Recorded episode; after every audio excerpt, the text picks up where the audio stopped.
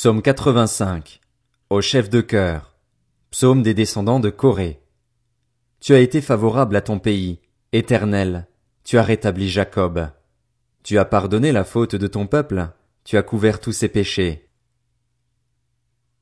Tu as retiré toute ta fureur, tu as renoncé à ton ardente colère. Rétablis-nous, Dieu de notre salut, mets fin à ton indignation contre nous. Es-tu irrité contre nous pour toujours?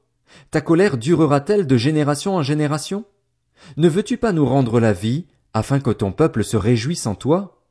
Éternel, fais-nous voir ta bonté et accorde-nous ton salut.